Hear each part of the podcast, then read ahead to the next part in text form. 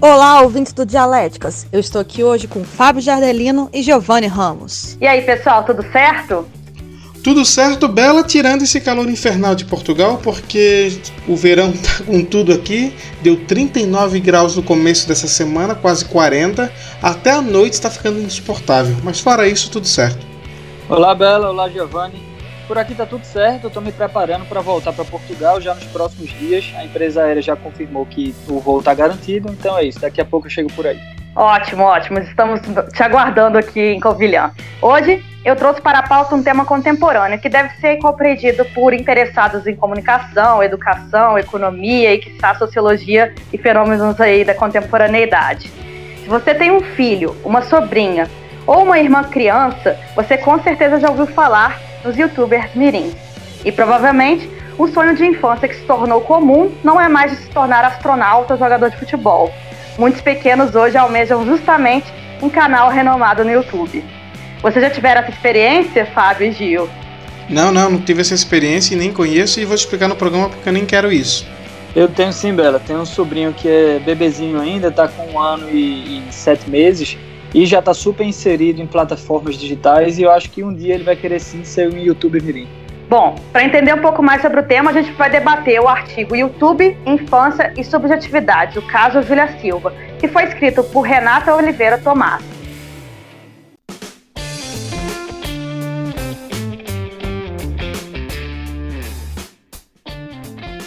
Tese. Bom, a autora traz uma perspectiva histórica da concepção da infância. Ela diz que até a primeira metade do século XX a gente tinha um período de liberdade às crianças para o desenvolvimento mesmo da criança. E essa concepção ela tinha uma influência europeia que vinha do século XVIII. E essa perspectiva perpassava do crescer para ser. Só que depois, no final da, da década de 20, né, no final do século 20, na verdade, a gente teve a Convenção dos Direitos da Criança, em 89, o Estatuto da Criança e do Adolescente, o ECA, em que as crianças começaram a ser portadoras de direito. E devido a isso, elas passaram a ter voz. Então, essa mudança né, fez com que as crianças pudessem ser e não necessariamente crescer para ser. E aí, hoje em dia, a gente tem, devido a essa transformação cultural da concepção da infância, a gente tem aí a emergência dos youtubers mirins, dos influencers e etc. E é interessante porque vem de uma perspectiva de uma mudança dessa concepção e não apenas de uma emergência de uma nova tecnologia. Então, a minha tese sobre esse artigo, primeiro eu queria dizer que esse artigo é muito interessante. Eu, eu acho que o final do artigo me deixou assim um pouco uh, surpreso de, de alguma maneira, porque eu esperava que ela fosse concluir dando um lado positivo ou negativo para toda essa análise. Na verdade, ela não faz isso ela traz o, essa, os youtubers mirins, esse fenômeno, como uma coisa normal inserida e ela faz um estudo sobre exatamente sobre isso, sobre a sociedade. Eu acho que ela é bastante assertiva nesse ponto quando ela diz que o artigo, que, que esse fenômeno, ele depende da, das culturas, das sociedades. A gente percebe que ser criança depende de onde essa sociedade ela está inserida uh, ser criança hoje na Europa não é o mesmo de ser criança na Europa de dois mil anos atrás. Ser criança hoje no Brasil não é o mesmo que ser criança no Canadá. E por aí vai. O, o fato do, do, do ser criança, criança criança, isso depende muito da sociedade. E eu acho que nesse ponto a, a autora foi bastante feliz na conclusão e na, no, na construção do artigo dela. É, eu achei interessante o fato de que ela faz uma análise sobre essa youtuber e ela aborda toda a construção de como essa criança começou a, a ser youtuber. E eu tava, eu até falei agora na introdução que eu tenho um sobrinho que é jovem e está crescendo nesse, nesse meio de, de plataformas, né, plataformas de redes sociais e tudo mais. E eu acredito que isso é um caminho para muitas outras crianças que também precisam disso, dessa plataforma, para se comunicar, por exemplo, com os avós que é o caso dessa menina, da, da menina que foi estudada no artigo. Ela fez isso porque estava morando na França e acabou que tinha que mandar conteúdo para a família. Mas a gente deixa para discutir um pouco mais sobre isso na antítese. Bom, quando a Bela trouxe o artigo, pensei que se tratava de uma pesquisa mais na área da pedagogia, mas é um artigo da área da comunicação mesmo, né? O artigo aborda não apenas as concepções do que é ser criança, mas aquela ideia do quem é a pessoa, os objetivos do ser alguém na vida. Esses pontos são trazidos para um contexto muito atual que é a produção de conteúdo de vídeo por crianças no YouTube. E olha que para mim o termo youtuber já é um tanto esquisito. Sabe por quê? Quem é youtuber? Todo mundo que produz conteúdo nessa plataforma a gente vai chamar de youtuber. Nós vamos colocar vloggers, jornalistas, professores, artistas, tudo no mesmo saco. Isso já é complicado para começar. E agora o youtuber mirim parece ainda mais, mais complicado, mais preocupante. A pesquisadora mostra o conceito de infância moderna do que do termo o que eu vou ser quando crescer nos dias de hoje, que agora na verdade a criança é alguém antes mesmo de crescer. Ainda criança, como no caso estudado da youtuber Julia, ela já é alguém, ela é famosa, ela tem influência na sociedade, uma exposição que nem mesmo a maioria dos adultos está preparado para conviver. O artigo tenta mostrar que a questão dos influencers, nesse caso, colocando, em outras, colocando também outras plataformas, como Instagram, TikTok, deve ser discutida muito além da publicidade, marketing, comunicação e do uso de menores para exploração de marcas. Trata-se de uma nova visão da infância, onde tudo é mais precoce.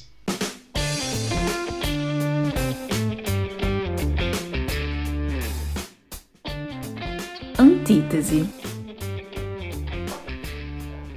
O texto aborda a questão dos youtubers mirins a partir de uma perspectiva histórica, utilizando um único caso como exemplo, o da Júlia Silva, que hoje tem 15 anos. Partindo desse percurso ao longo dos anos, a autora coloca os youtubers mirins enquanto um sintoma de uma cultura. Para ela, sim, a emergência deles não perpassa apenas por uma estratégia mercadológica de exploração infantil, estando relacionada, na verdade, com uma configuração histórica, social e cultural. Gil, você concorda com esse pensamento?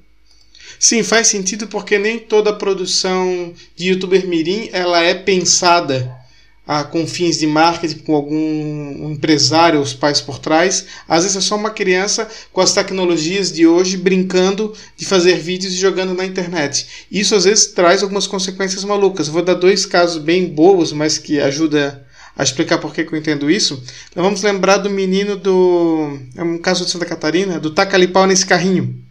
Era um vídeo que foi rodado na internet, gravado e soltado. Não tinha intenção de ser uma coisa produzida. Mas é a realidade deles hoje. As crianças brincam e filmam e, produ e produzem os vídeos do que elas estão fazendo. Isso não tem mais como sair. E o outro é o caso de uma, já de uma adolescente, o Nissin Orfali, que no seu bar mitzvah, né, que é aquele aquela celebração do, dos judeus, fizeram uma música, uma, uma paródia que acabou viralizando no Brasil inteiro por culpa do site Não Salvo. Ou seja, de fato não é uma não é uma coisa pensada, ah, não, todo youtuber é porque os pais estão explorando ou que tem alguém explorando. Não, às vezes é simplesmente a criança está brincando com isso. É uma brincadeira. O problema é que essa brincadeira está indo para o mundo inteiro. Fábio, qual que é a sua opinião sobre o tema? Então, Bela, eu acho o seguinte, que eu acho que é o caminho. Isso vai acontecer, quer queira, quer não. A gente pode tentar proteger as crianças o máximo possível. A gente precisa fazer isso, proteger dessa extrema exposição. Uh, mas esse é um caminho. É, é, como o Gil falou aí, é uma brincadeira para as crianças. E, e isso faz parte dessa contemporaneidade. A gente vive isso hoje uh, no dia a dia. A gente, nós mesmos adultos, nós estamos o tempo todo postando, por exemplo, nossas opiniões nas redes. E as crianças fazem isso da mesma forma. O que eu acho que é de alguma maneira errado é essa forçada de barra que alguns pais fazem com as crianças para justamente explorar e lucrar em cima delas. Ah, assim como outros perigos que existem nas redes. Né? A gente sabe milhões de casos de pedofilia, por exemplo, que partem das redes. E sobre isso eu estava até lembrando um artigo que eu li alguns anos atrás, é, que o YouTube bloqueou uh, vários uh, comentários e várias uh, indicações de outros vídeos nesses vídeos de youtubers uh, mirins, que era justamente para desincentivar adultos ou homens com características de pedofilia a ficarem procurando por esses vídeos e coisas do tipo. Isso eu ac acredito que eu li em 2015 ou 2016, eu não sei a que peta isso mas eu acredito que eles tenham feito mais outras é, formas, outras barreiras, né? É, e é isso, é, eu como vocês falaram aí bem, isso é uma realidade que está dentro da nossa cultura e só vai aumentar cada vez mais. Não acredito que há uma volta para o que era há 10 anos atrás a infância. Mas tem outro detalhe, antes de passar para a Bela, vou jogar a próxima pergunta. Tem a questão do que o vídeo que a criança produz hoje para o YouTube como uma brincadeira vai ficar na internet para sempre. Isso é uma coisa que a gente tem que começar a pensar. Às vezes a pessoa passa por uma situação de vexame, principalmente quando o vídeo viraliza, e a pessoa daqui a pouco vai estar com 40 anos e vai estar sendo lembrado desse vídeo. Isso é uma coisa que a gente tem que começar a pensar. Falar nisso, Gil, você denunciou a sua idade aí com o vídeo do Nissin Orfale, viu? Eu lembro de quando esse vídeo foi viral, faz alguns 10 anos que esse vídeo foi viral, e realmente a família do menino, inclusive, processou, né? Quem estava as redes, processou o YouTube, fez de tudo para tirar os vídeos do ar, mas já tinha ido viral no, no, no Brasil inteiro. Ele, na verdade, eles processaram o site não salvo do Cid. Porque, eles, porque isso, foi o não salvo que divulgou esse vídeo. O problema é que o não salvo ganhou, porque não foi ele que produziu, nem foi ele que colocou na internet. Quem colocou na internet foram os próprios pais. Bom, gente, a gente está falando aí de uma sociedade do espetáculo, né? E na verdade a própria autora fala dessa dimensão de sociedade do espetáculo e trouxe aí o Debord, que é um clássico que fala sobre esse fenômeno da espetacularização. O fenômeno do YouTube, ou dos influencers mirins, digamos assim, ele é debatido devido ao acesso facilitado a este mundo. Mas ao final do século XX, a infância já foi modificada com os meios de comunicação de massa. E o que vemos hoje é uma espécie de extensão desse fenômeno, de ampliação, né, digamos assim. Já existiam, por exemplo, crianças que trabalhavam em novelas da Globo, e desde sempre na indústria cinematográfica. Qual é a diferença, então, entre essa criança atriz e a criança youtuber? Ô Bela, já que tu falou aí do Debord, eu vou trazer uma citação dele, do, do mesmo livro que foi citado no artigo, que é o de 97. É, o Debord fala, na página 13, abre aspas, toda a vida das sociedades nas quais reinam as modernas condições de produção se apresenta como uma imensa acumulação de espetáculos, tudo que era vivido diretamente tornou-se uma reprodução. E a gente, isso ele escreveu em 97, não poderia ser mais verdade, não é? A gente vê hoje que tudo se tornou uma reprodução, toda a nossa experiência, desde um Natal em família até uma ida à sorveteria da esquina. Tudo se tornou reprodução porque a gente carrega com, com nós os celulares, os aparelhos é, de reprodução, as, platas, as plataformas de redes sociais. Então, tudo, tudo agora é um espetáculo. Nós somos um espetáculo. Nós viramos um produto, no final das contas.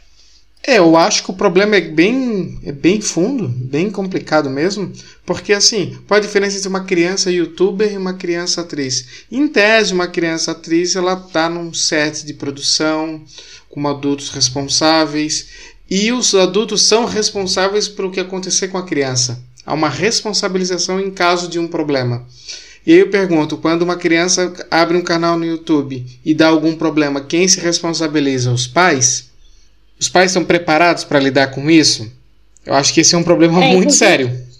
Inclusive, né, Gil, de certa forma, nessas crianças que são atrizes, né, a própria emissora normalmente ela tem uma responsabilidade. As crianças são obrigadas, por exemplo, a ir para a escola, existe toda uma regulamentação em relação a psicólogo, etc. Talvez ainda não tinha atingido essa regulamentação, digamos assim, não tenha atingido ainda o nível da vida privada. E talvez isso tem que ser, ser pensado, né? Por exemplo, o YouTube que atinge lá uma categoria, eu não sei exatamente as categorias do YouTube, mas digamos assim, uma categoria X de monetização, os pais serem obrigados a ter algum tipo de acompanhamento de assistência social e etc. É, vamos falar Mas uma aí coisa. quem faz isso, né? Quem regula isso? O governo? Os governos? Uh, quem é que vai obrigar as plataformas a fazer isso? Não, e a questão é a seguinte: uma criança criou um canal no YouTube e o canal está fazendo muito sucesso, está monetizando. A criança, a criança não pode trabalhar.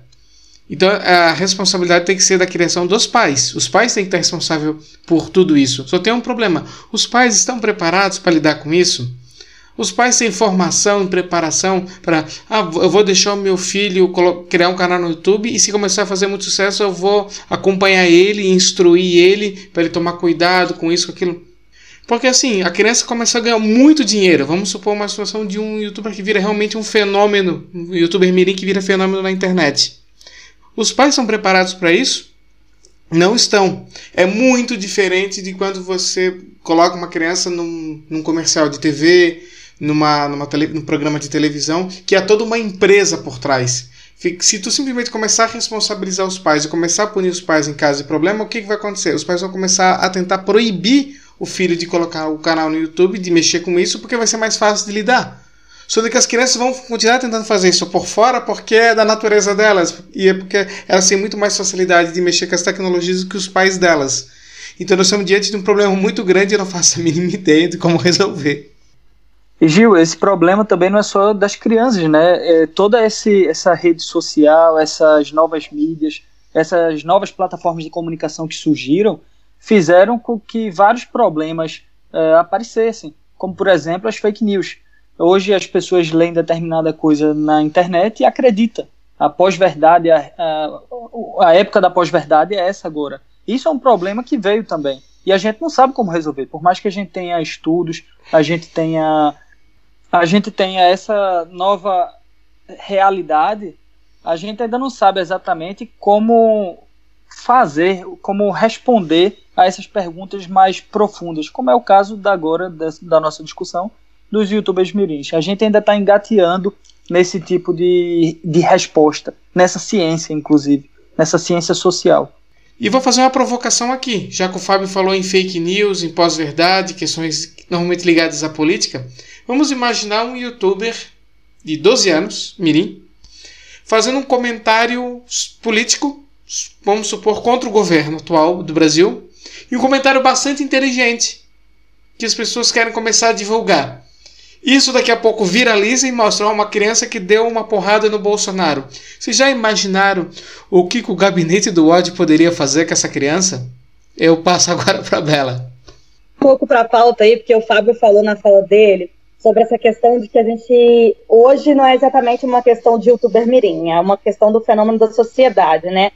Mas é óbvio que a gente tem que discutir o fenômeno da questão do youtuber mirim mais a fundo, porque se tratam de crianças e pode ser que essas crianças sejam exploradas de alguma forma. Pode ser que elas abram um canal lá de YouTube, por exemplo, por esporte e de repente comecem a ganhar muito dinheiro e aí os pais não deixem que elas parem ou comecem a exigir que elas façam vídeo todos os dias, enfim, de forma a ter maior, é, digamos assim, remuneração e etc. Então é importante discutir sim a regulamentação desse setor. Mas será que, talvez, já que os pais não sabem exatamente o que está acontecendo, como o Gil falou, e já que é um fenômeno social, será que a, a educomunicação seria uma resposta?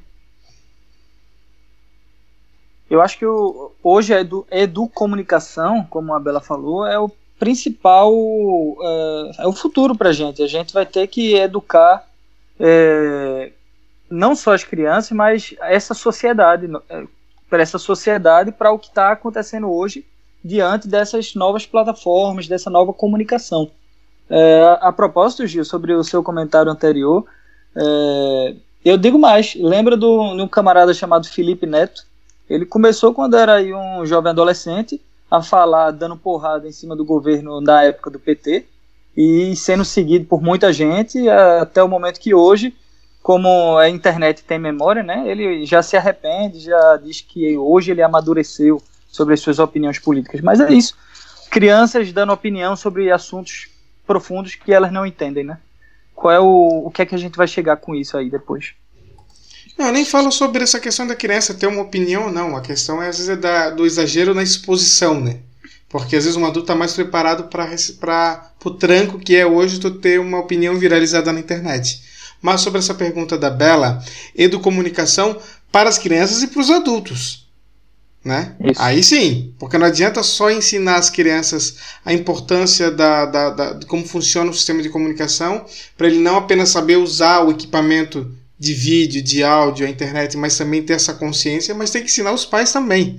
Tem que ensinar todo mundo. Eu acho que literacia mediática é uma questão que tem que ser colocada na pauta em todas as situações, não apenas por causa do assunto do artigo de hoje. Inclusive, Gil, em determinado momento, eu acho que até tu se lembra disso. Eu estava no congresso lá em Sevilha apresentando um artigo sobre fake news e uma das pessoas da plateia me perguntou: e aí, o que, é que a gente faz sobre a questão da, das fake news? Quando eu falei que somente as checagens não era suficiente. E a minha resposta foi exatamente essa.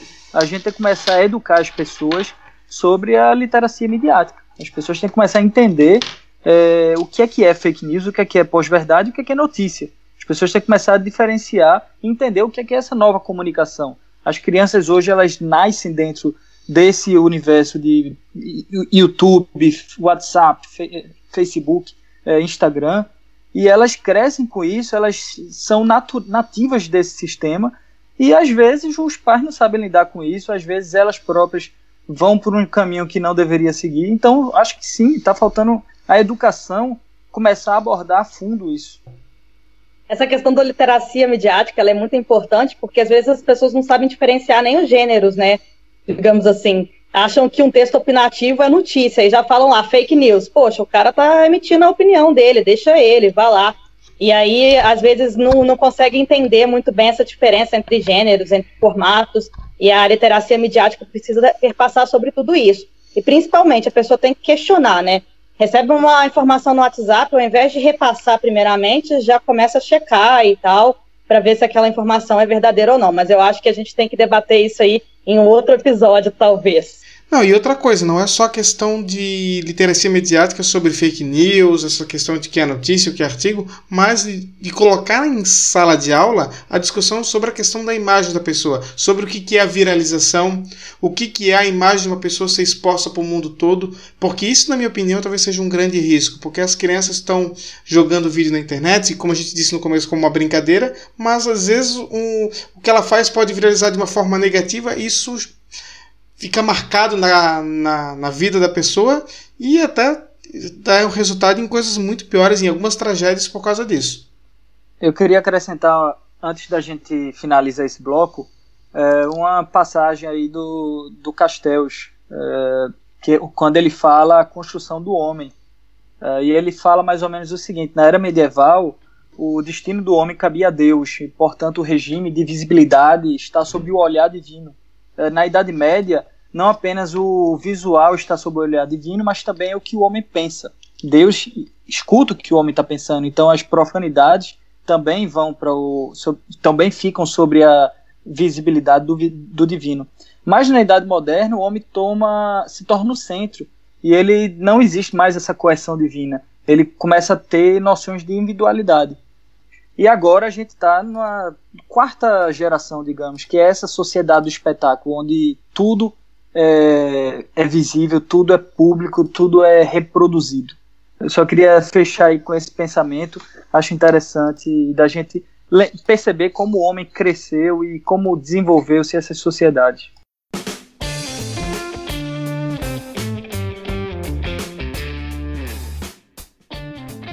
Síntese. Vocês falaram aí dessa quantidade de informação e da dificuldade, às vezes, por exemplo, de prever as consequências daquilo que divulga. Se você vira um meme hoje aí, por exemplo, talvez você vire meme para sempre e nunca vão esquecer ou desvincular a sua cara, a sua expressão, enfim, o seu ser daquele meme. Então isso tudo é muito complicado. E aí a gente entra naquela questão, né, o direito ao esquecimento. Às vezes pode ser que você publique alguma coisa na internet algum vídeo e você queira esquecer aquilo, você queira deletar. Então, talvez a gente possa pensar em uma regulamentação em que haja uma prerrogativa disso, né? Talvez até os 18 anos, o que você produz na internet, por exemplo, tenha um salvo-conduto para que quando você atinja a maioridade, você conseguir deletar aquilo. Talvez seja uma alternativa interessante também. E é importante, sim, de certa forma, ter um acompanhamento psicológico, né? Porque, de certa forma, a gente, uma discussão que tem aí em, a, em relação à própria Greta, né? Porque a Greta é uma adolescente aí, tem 16 anos e é uma ativista ambiental. Mas e se amanhã ela quiser dissociar de, desse ativismo dela? É, de certa forma, é similar ao fenômeno do youtuber, se, se a gente puder comparar. Porque são figuras públicas aí, são figuras que estão na mídia e que, de certa forma, talvez não estejam tendo a dimensão e não tenham maturidade para entender aquilo que, aquilo que estão entrando de cabeça e talvez não queiram isso eventualmente. Bom, na minha síntese, eu dizer que é assim, um assunto muito importante, muito preocupante e, como eu disse antes, não dá para nem dizer achar um caminho mais direto, além da questão da, da, da literacia mediática. porque acho muito complicado tu simplesmente responsabilizar os pais, jogar toda a, a responsabilidade, toda a bucha em cima deles, apesar de que eles são os responsáveis legais, porque nós estamos falando de menor de idade. Mas, como a gente já falou durante o programa, isso é muito diferente de um comercial de TV, de uma produção de telenovela. A criança está ali brincando, achando que está de boas, e isso está indo para o mundo inteiro, e isso pode viralizar de uma forma muito negativa. Então, é complicado. Eu acho que talvez, além dessa questão da, da educação com os pais, com as crianças, levar esse assunto para a escola, é também a gente começar a ver a questão da recepção é dar, não dar tanto espaço, é ajudar a combater essas viralizações às vezes, que fazem com criança. Ah, mas não tem como impedir. A imprensa ajuda muito hoje, a mídia, a grande mídia, a viralizar, a potencializar o que está sendo dito na internet. Acho que dá para a gente também ter um pouquinho de cuidado quanto a isso. Seria essa a minha, a minha síntese. Bom, na minha conclusão, eu queria falar que é, no, no final das contas a gente não tem como impedir e a gente também não deve é, impedir essa é, os YouTubes mirins. Isso não é, eu não vejo isso como uma coisa totalmente negativa. Eu vejo isso como um, um, algo normal, algo natural. O, a, a sociedade ela se desenvolveu dessa forma. Assim como as crianças estão nesse mundo, nós também estamos nesse mundo. É, por mais que, por exemplo, as fake news sejam ruins e tudo mais, a gente não pode proibir, sei lá, nossos pais ou a gente mesmo de entrar no YouTube ou no, no WhatsApp e ler essas fake news. E às vezes até compartilhar. Isso acontece. Assim como a gente não deveria proibir as crianças de, de fazerem parte desse mundo também. A gente não pode colocar nossos filhos, sobrinhos e crianças numa bolha de proteção. A gente tem que educar elas e dizer, olha, isso aqui é dessa forma, isso é dessa forma, cuidado com isso. Não vá por aqui, vá por aqui. É isso que a gente tem que fazer, é educar. E tem uma coisa que eu, que eu achei interessante de trazer também.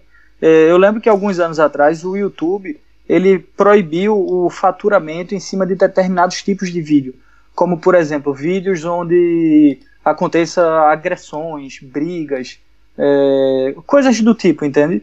Então esse tipo de vídeo que eles geram, claro, uma grande é, um grande fluxo, né? Muita gente vai lá e, e vê e, e compartilha. Uh, apesar disso, essas pessoas que compartilham esse tipo de vídeo, elas não têm nenhum tipo de lucro sobre isso. Então, eu não sei exatamente como funciona a questão da monetização para os youtubers mirins, mas talvez fosse uma solução simplesmente não monetizar vídeos envolvendo crianças. Talvez fosse um, motivo, um motivo interessante para desencorajar, talvez, é, coisas como, por exemplo, os pais explorar os filhos e coisa do tipo que a gente vê aí diariamente, né?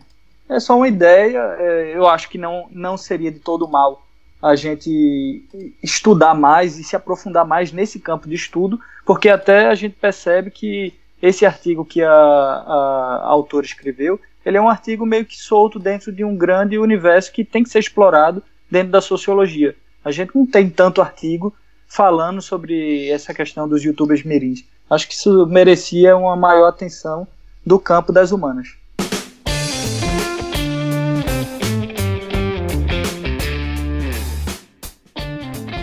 Autor da semana.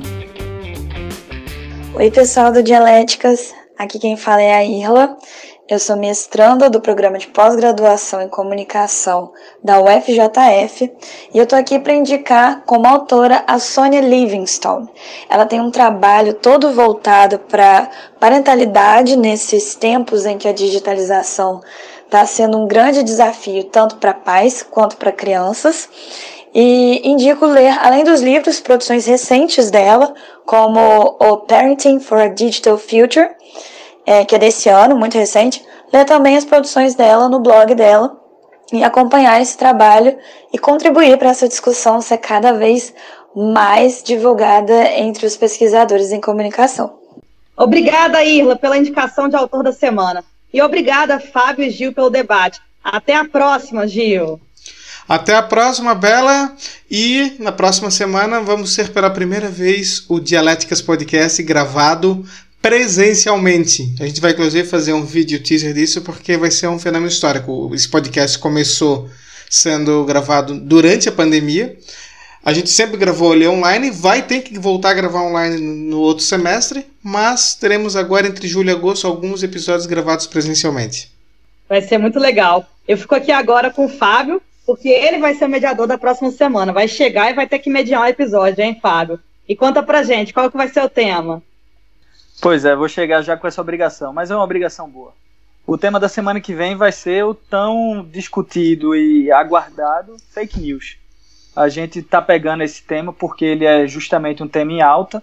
A gente está tendo discussões hoje no Congresso Brasileiro. Então a gente vai falar sobre o artigo uh, The Spread of True and False News Online.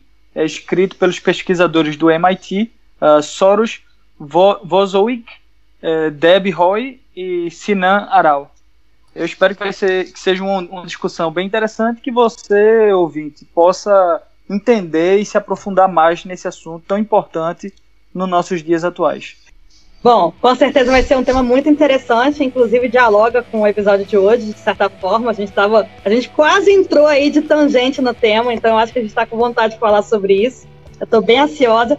E aproveita a despedida também para lembrar a você, ouvinte, de nos seguir no seu tocador de podcasts favoritos e nas redes sociais com o nome dialéticas. Então até a próxima semana. Beijos!